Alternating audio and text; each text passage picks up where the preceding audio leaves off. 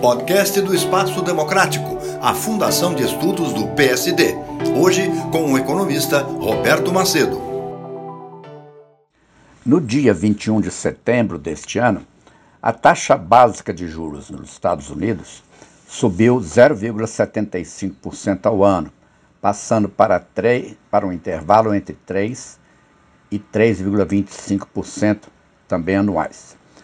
No mesmo dia, o Banco Central do Brasil optou por manter a taxa básica de juros no seu valor atual de 13,75%. Em agosto, as taxas de inflação nos últimos 12 meses mostraram valores de 8,73% no Brasil, medida pelo IPCA, e 8,3% nos Estados Unidos, medida pelo seu índice de preço ao consumidor. Note que a nossa taxa básica de juros é bem maior do que a americana, o que usualmente ocorre. A inflação lá também sempre foi mais baixa, o que revela o caráter excepcional da atual inflação nos Estados Unidos.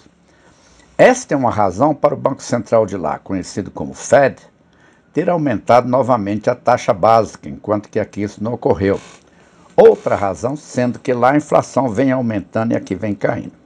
Também se sabe que lá não é preciso ter uma taxa de juros tão alta como no Brasil para conter a inflação. E uma razão é que a economia aqui é mais indexada do que lá, com que a inflação se espalha com maior vigor.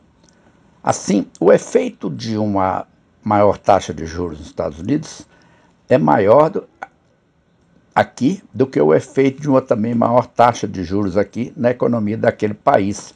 A razão sendo que a economia americana é cerca de cinco vezes o tamanho da economia brasileira. Esse efeito viria da atração de capitais para lá e de menores importações do Brasil, se a maior taxa básica de juros americana tiver impacto recessivo na economia local, o que já vem acontecendo. Olhando à frente, a conclusão é que cabe acompanhar individualmente os dois países e, no caso do Brasil, o que ocorre nos Estados Unidos e seu impacto aqui. Como a inflação aqui vem caindo e a economia está em recuperação, nosso Banco Central interrompeu a subida da taxa e não há indicação de que virá a subi-la logo à frente.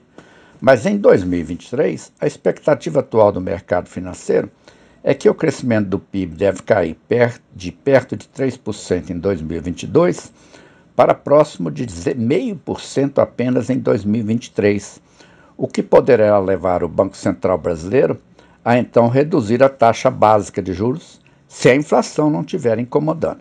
Roberto Macedo para a Fundação Espaço Democrático do PSD.